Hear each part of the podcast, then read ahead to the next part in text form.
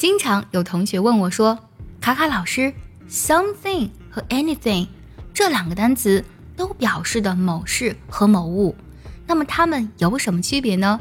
具体要怎样用呢？”今天卡卡老师教你一招来搞定。首先，我们需要特别清楚，something 它指的是具体的某一个事物，而 anything 指的是任何事物。这两个单词呀。可以用在肯定中，可以用在否定中，同样，它们也可以用在疑问句中，只不过它们的意思会有所差别，而使用的频率呢也有高有低。首先，我们来看在肯定句当中，I want something to eat，我想吃一点东西，这里 something 是具体的东西啦。但看这个句子。I can do anything for you。我可以为你做任何事情。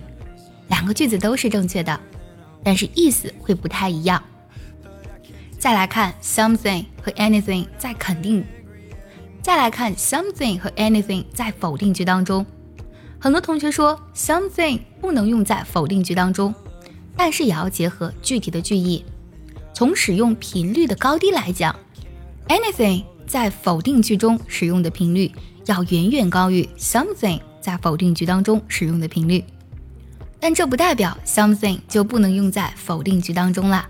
你听这个句子：Money is not something I need most。钱不是我最需要的东西。在这个地方呢，something 它指的就不是某种东西的意思了，我们可以理解为 the thing 指的是这种东西。也就是说，钱不是我最需要的一种东西啦。而 anything 在否定句当中用的非常的多。For example, I don't want anything，我什么都不想要。所以具体的使用法则一定要结合上下文语境和具体的句意啦。想要专项练习呢，并且和小伙伴们一起在群里打卡学习，可以加入早餐英语的会员课程。你不仅可以参加我的直播，而且呢，只要微信加“早餐英语”四个字的拼音，就可以收到我送你的一份学习大礼包，让你在英语学习的路上呢少走弯路。再来看这两个单词在疑问句当中，同样是两个句子，你来听：Do you have something to say？和 Do you have anything to say？这两个句子有什么区别吗？这两个句子有没有正确和错误之分呢？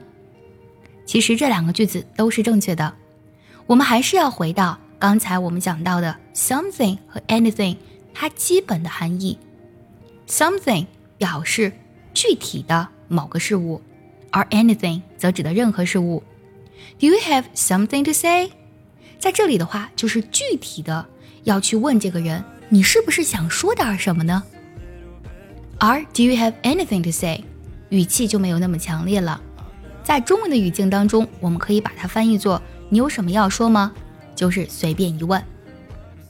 今天我们学习了 something 和 anything 在肯定句、否定句以及疑问句当中的具体的用法和不同，你都学会了吗？学会的话，记得点赞收藏，也可以转发给需要它的人。See you next time，拜拜。